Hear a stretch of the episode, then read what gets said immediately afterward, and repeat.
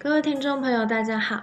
今天为大家讲述的是孔子创立的儒家哲学。那我们会先从命、人、德、智这四个部分入手，接下来讲述孔子的天命观。那天命观讲完之后，我们就接到孔子的人学特征，还有道德规范。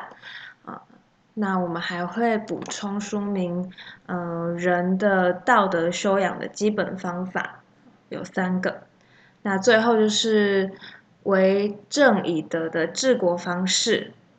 好，那讲完治国治国方式啊，我们会呃为这个孔子的哲学做一个收束，提出他的思想价值跟意义是什么。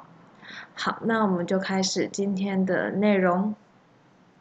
首先，命人得志。我们先点出先秦的机缘问题。先秦的机缘问题其实是礼坏乐崩。对于孔子而言，周礼是夏商夏商周三代之治之治的总结。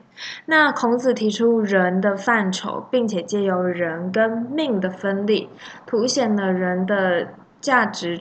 出底性，进而把人跟德相联系，建立起自己的学说，最后把德跟智也结合在一起，阐发自己的治国理想。也就是它是有一个脉络的，先从人开始。好，我们先把命跟人分开了，那也就可以凸显出我们身为人的价值主体。那命跟人分开以后，人跟德又连在一起。连在一起之后，德跟智又可以联系，也就是说，由命，嗯，由人，由人，然后产生出德，那德又可以跟智联系，就有一套治国的理想，这就是所谓的命人得志。好，好，那接下来我们要讲从天到命的观念变化。那在讲这个之前，我们要先弄清楚什么是天，什么是命。好，那其实又分，嗯，这个命啊，是有分使命跟天命。什么是使命呢？使命就是一种盲目的东西，是外在的限制，是无法自己掌控的。也就是说，它使命是一个人为以外的主宰力量。那天命是有目的取向的，它是一种价值跟信念。总而言之啊，我们可以知道，其实命是被安排、被限制、限制的，个人也无法掌握的一种客观限制。例如生跟死不是我们能控制的，我们无法决定我们什么时候，嗯，会发生什么意外。那这个命啊，刚刚又有提到分作使命跟天命。好。以下有一段引文，哈，我们一起来读一下：“道之将行也与命也，道之将废也与命也。”啊，孔子在这边就提出，他觉得道是是否能实现，完全取决于命。那时命，我们刚刚有提到，是由时势时运决定的命，它构成为人的一种外在限制，是一种盲目的客观必然性。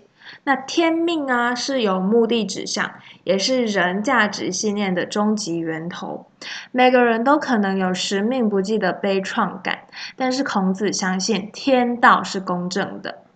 那因因为天道被赋予一种道德与价值的品格，所以就算是我们现在使命不佳，呃，人也要保有信念，因为作为具有终极支配地位的天命是公正的。所有的挫折还有磨难只是考验，人应该秉持自己的信念，等待并且呼应天命。这也就是为什么孔子一直周游列国，即使他不断的失败，但是他还是愿意一直不断的做。我想那个使命对孔子是相当不友善的，因为他不断的遭受挫折还有磨难嘛。但是为什么他坚持？就是因为他相信天命这个东西的存在。一旦天命的存在成立，人才有那个信念，呃，继续走一条茫然又未知的路。那这也是上天给孔子的考验。那孔子把这个考验合理化，呃，以天命来辅佐自己，以天命来安慰自己，说：“哦，其实我是有价值信仰的，所以我才能即使在这么艰困的处境下还能走下去。”好，那接下来我们看一下，呃，时跟命应该 OK 了。啊，不然我们再帮大家总结一次好了，使命跟天命的差别在哪里？呃，所谓的天命就是有目的取向的，也就是价值跟信念，有了这个价值跟信念，人才可以走得长远啊。那这个价值跟信念就是天命。好，那使命是什么？使命就是盲目的外在限制，自己没有办法掌控的人为以外的主宰力量，嗯，也就是。外在环境，任何外在环境，不管是好的跟坏的，呃，这个整体的环境都叫做使命。好，那接下来我们来讲述孔子的人学特征。人这个字在先秦其实是写作一个身跟上，呃，是一个组合字。它的上半部是身体的身，下半部是心灵的心。大家可以在纸上写写看。啊，先秦的时候，人是写成上上上身下心这个字。啊，那就表示出其实人在先秦的时候被讨论的是身跟心的问题。那后来由人字旁的。跟二那个结合而成，也就是我们现在的人，孔子的人的人，好，那这个人亲也从二人，意思是说他是人与人之间亲密无间的关系。那人就是爱人啊，爱人就是人原本就有的自然情感的流露。那所有的爱人都以孝悌为出发点。好，这边我们补充一下。清代文字学家段玉裁注释：“亲者，密志也。从人二，相人偶也。人偶犹言而我亲密之词，独则无偶，偶则相亲，故其字从二人。人二啊，这就是说，从字源来看呢，人是用来指称人跟人之间亲密无间的范畴。”好，那我们现在要讨论一下孔子的人学特征。我们先从字源上面去判断、去讨论嘛。那接下来我们就揭示，他这边有四点特征。首先就是人的情感性，第二就是人的普遍性，第三是人的族群本位性，第四是人的践行。好，那首先人的情感性。孔子说：“孝悌也者，其为人之本于人。从孝悌出发，以孝悌为本。这表明孔子立足于亲亲之情论人。在孔子看来，人人都有父母兄弟，那都受过父母的关爱嘛，都感受过兄弟的友好。反过来，我们也要报答父母的关爱，还有兄弟的友好。那这是每个人情感正常，每个情感正常的人。”发自内心的一个选择嘛，那这也是人类社会最浅显啊、最深沉的爱啊。孔子说：“今之孝者，是谓能养；至于犬犬马，皆能有养，不敬，何以别乎？”在孔子看来啊，对父母长辈是否有敬爱之心，甚至是人与犬马等动物的一个根本区别。那爱作为一种价值信念，在孔子这里被赋予了人之所以为人的类本质意义。情感性这边，大家请记住：孝悌也者，其为人之本与？孔子立足于亲亲之情论人，也就是说，呃，孝悌是人类最浅显、最深沉的爱。从这一点，我们去发散这个情感性，会比较好理解跟记忆。好，那接下来是人的普遍性。嗯，人的普遍性的话，就是呃，既然我们都有亲亲之情，都要爱自己的兄弟姐妹，那我们就会把这些亲亲之情向外推开。亲亲之情是如果是一个圆的话，我们会把它向外推开，那就会发生一件事情，什么事？弟子入则孝，出则弟，谨而信。泛爱众而亲仁。这里的泛爱众而亲仁，就是说，一个人若在家能做到孝跟悌，那对社会的他人必然也会给予爱跟仁。从爱父母兄弟到爱社会大众，爱的对象从近到远的推开，仁爱也会获得普遍的意义，就是这个意思。呃，那普遍性的话，大家请记住，会将亲亲之情向外推开。好，扩及从身边的亲人扩及到社会的任何一个人，这就是它的普遍性。好，那接下来第三个是人的族群本位性。那既然人跟爱被赋予体现人类的本质，那人是在自我跟他人啊个人与族群的良好关系中正成的。哦，为什么？因为个人的本质会被放在族群关系中予以定位，就是说我在这个地方是什么身份？啊，我在一个家庭可能是女儿，啊，可能是在别的地方可能是呃学生什么，好，老师什么什么的，啊，是因为人的呃一个关系是要在群族群里面才能被定位的，就是这个意思。那因此，个人生存的意义跟价值也要依托于特定族群关系才可以实现。呃，也就是说，呃，孔子的人学，呃，人学给出的传统不是个体本位的，而是群体本位的。个人生存的意义跟价值要依托于群体关系才可以实现。好，那在族群本位性这里，我们只要记得，我们人的价值。要在群体里面才能被实现啊，并不是个体本位，而是族群本位。好，最后就是人的践行。我想整个中国哲学，呃，特别重视的是人的实，呃，呃，都非常重视实践性，不管是哪个学派，啊，他们重视的是。这个学说扩散出去以后，大家是否能够实行之啊？所以说实践性这个非常重要。在孔子看来啊，人并不是一个抽象的概念啊，人学也不是抽象的理论。在《论语》中，除仁者爱人的提法之外，孔子还有关于人的许多提法。这并不表示孔子的思想是零散的，恰恰说明他推重的是人的践行，他关注的是在人的日常具体形式中，在处处指点为人。因此，孔子的人学思想中，关于如何成人的道德修养方法，比人学怎么建立他的理论结构还具有更高的价值意义。什么意思呢？呃，其实是孔子关注人在日常具体形式中的实现，他希望透过反省还有反思修养仁德。那他在生活中处处指点为人。孔子认为，这个实践会比理论的建构还要重要。如果只标榜品格，那品格就容易被规范、啊条目跟目的局限。那接下来我们来讨论为人有己的道德哲学。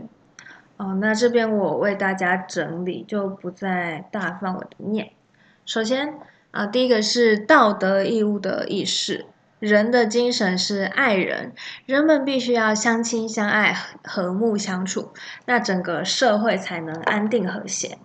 第二个就是道德责任的意识，刚刚是义务，现在是责任。啊，人的体现是忠恕，积极的忠是己欲立而立人，己欲达而达人。那消极的恕就是己所不欲，勿施于人。所谓成全跟宽容他人是不可推卸的道德责任。什么是忠呢？忠就是己欲立而立人，己欲达而达人。恕就是己所不欲，勿施于人。一个是积极，一个是消极。这边呃是基本的国学常识。大家请牢记。好，那第三个就是道德自律的意识。人的施行方式是克己，克己是什么？克制自己，也就是自律。人的物质欲望必须要呃控制。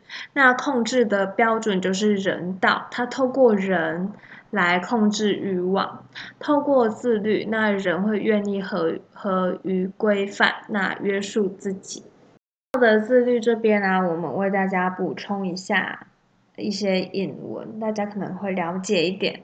克己复礼，孔子认为克己复礼是行为的要点。那非礼勿视，非礼勿听，非礼勿言，非礼勿动。在这边，孔子强调人的道德自律意识。啊，那刚刚有提到克制物欲，就是克己的基本内容。孔子并不是反对人们的物质欲望，但是他认为这种欲望必须要被控制。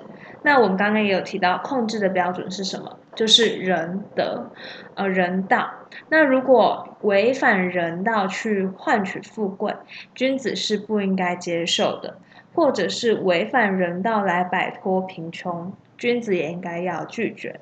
那为人道而牺牲自我，则是克己最高层次的要求。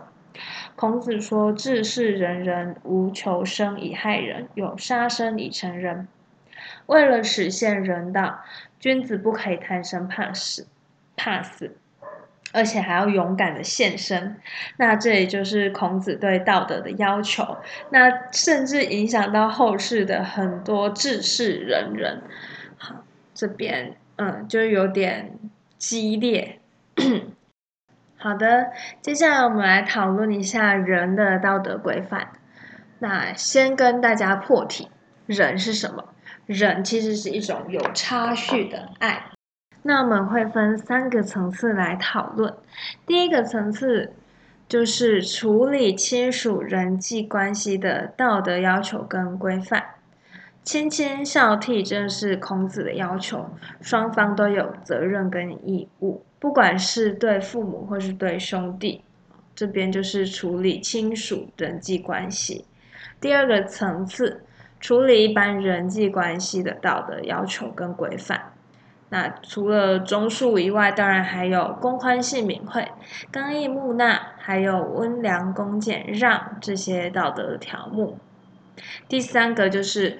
最高的道德要求跟规范，那最高的道德要求跟规范其实就是中庸。为什么？因为从人衍生出来的道德要求跟道德规范，都是处理人跟人之间的关系。那在这当中，其实存在一个如何把握度的问题。那中庸就是指不偏不倚的日用常行之理。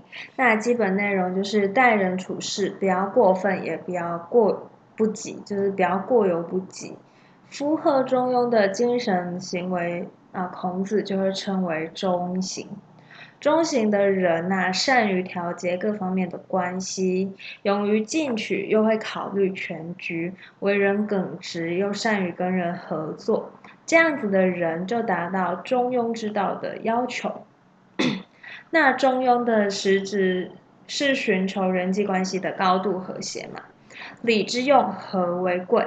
和啊，就是人际关系的理想状态。君子和而不同，小人同而不和。那孔子这边主张的和，并不是没有矛盾、不讲斗争的一团和气。而是在承认对立的差异基础上，寻求双方都可以接受的解决方案，就是我们上一集有提到的和跟同的这个对立跟差别，那从而使相关的双方共生共存共发展。这样的和谐思想不仅可以用于处理人跟人的关系，还可以用于处理人跟自然的关系。至中和，天地未焉，万物欲焉。只要人际和谐，天人和谐，万物和谐，啊，那就可以达到这个儒家所要求的最高境界。那我们来讨论的是人的道德修养的基本方法有三个，第一个是求之于己，第二个是笃信好学，第三个是躬行实践。首先，第一个求之于己。君子求诸己，小人求诸人。道德修养主要是要依靠个人的努力，并且强调严以律己、宽以待人，同时提倡内省不救。也就是说，我们的道德是要反求自己的，是要从自己身上找问题，要靠自己的努力。好学，呃，孔子认为学问提高的同时，呃，道德也要提高。古之学者为己，今之学者为人。所谓的为己，就是指做学问来成就自己。那他也批评了那些呃现在读书只为了装饰自己，以便向别人炫耀或求取功名的这些后世的读书人。最后一点就是躬行实践。他孔子认为道德修养的关键就是身体力行。书本上的学问容易学到，但是要按照道德要求去实行，就非常不容易了。因此，孔子很强调学了就要做，说了就要行，重视言行一致。他主张先其言而后从之，就是说要先实行再说出来，做得到就说，做得不到就不要说，这才是真正的君子，否则就是伪君子。那孔子其实是非常。深恶痛绝伪君子的，因为他使其言而过其行。好，那这边大家可能要注意躬行实践的一些引文啊，就是先其言而后其行，还有听其言而观其行。啊，这边听其言而观其行，它就是以身体力行，是否有没有用身体力行，那来作为一个检验道德修养的试金石。好，那我们刚刚讲述了这个孔子人的修养、道德修养的基本方法嘛。那其实孔子为人的道德哲学，他最终的目标是成圣。什么是成圣呢？成圣就是他认为最高的道德理想。那要有统推动统治者以圣人之道治国，那也构成他的这个社会理想。哦，那人的最高境界就是成圣啊，就是这个意思。一切的一切都是为了成圣来做准备、来修养的。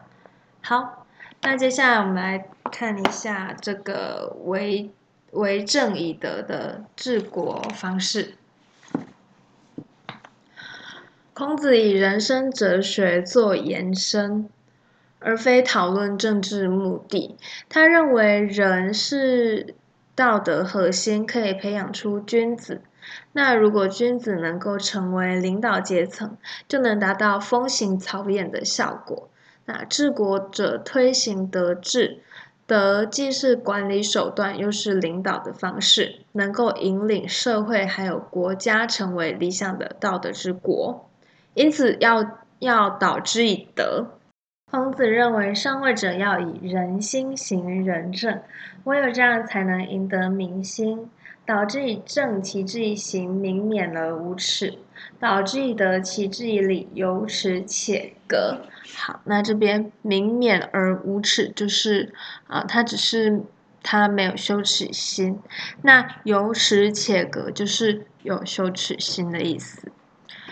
孔子主张为政要以道德教化为根本，若是企图以高压杀戮的手段，只会引起百姓的反弹。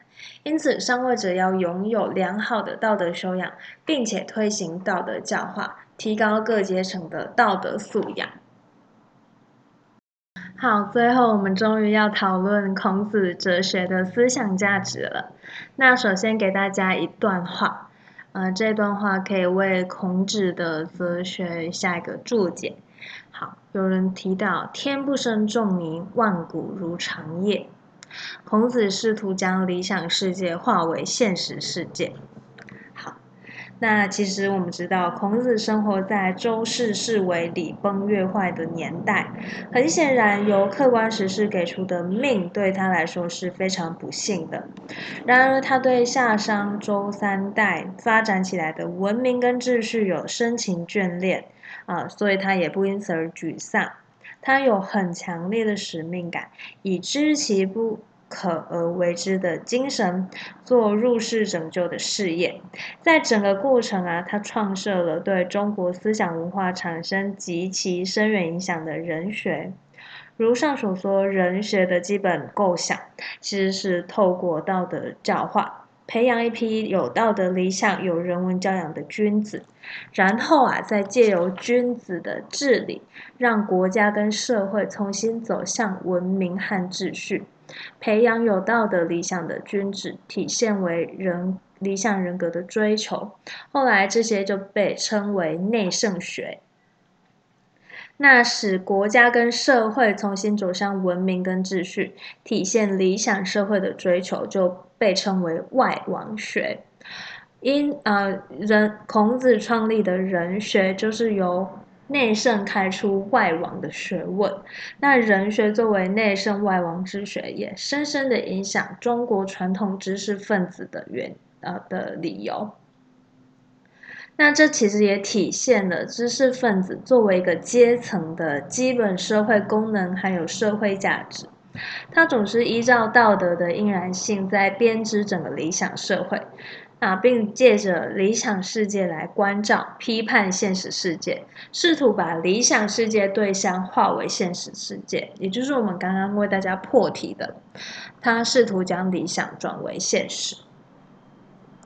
孔子开创的学派是儒家，后来儒者跟儒士啊，常常用来被指称呃知识分子，就是出于两者在功能上的一致性。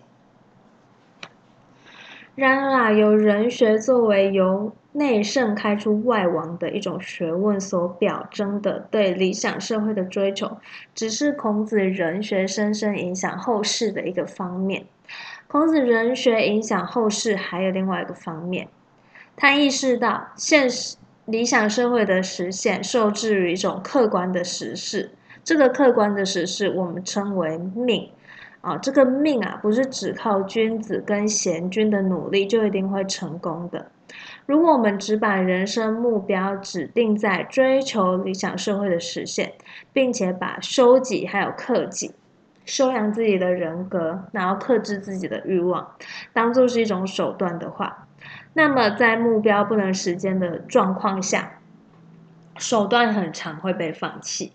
那他的伟大就在于他把外王这个追求理想社会看成是一个崇高的目标，那他把内圣追求理想人格也视为崇高的目标。那由于这个理想社会的现实很常受制于使命，理想人格的追求就完全取决于自己个人，因此成成就理想人格。甚至有更悠闲的意义，也就是说，你要先成为一个很嗯有崇高道德的人，那再去实现你的社会 社会理想。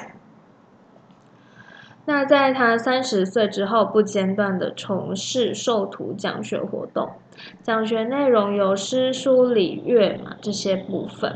那晚年他更删定《诗经》啊，书经礼乐。那让这些书籍成为塑造学者精神生命、精神教养的经典文本。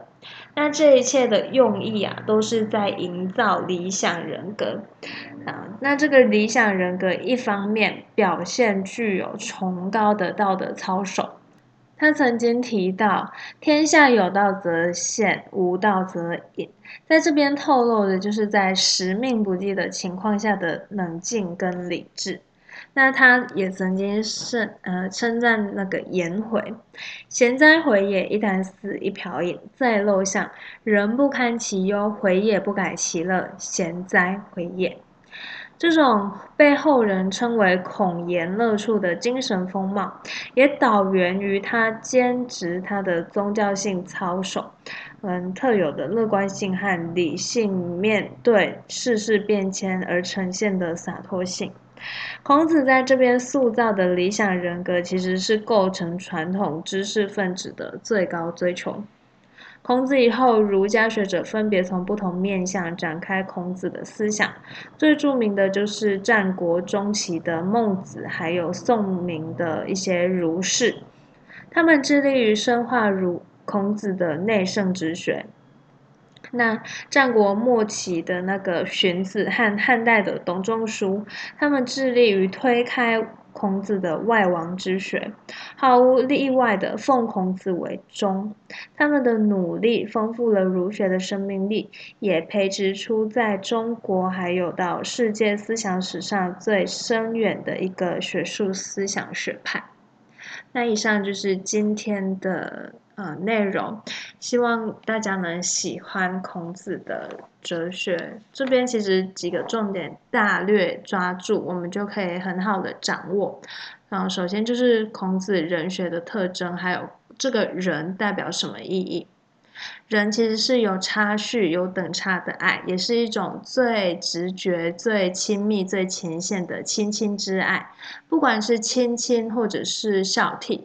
不管是爱父母或者是爱兄弟，我们以呃一个核心在向外推出，这就是人的最终目的。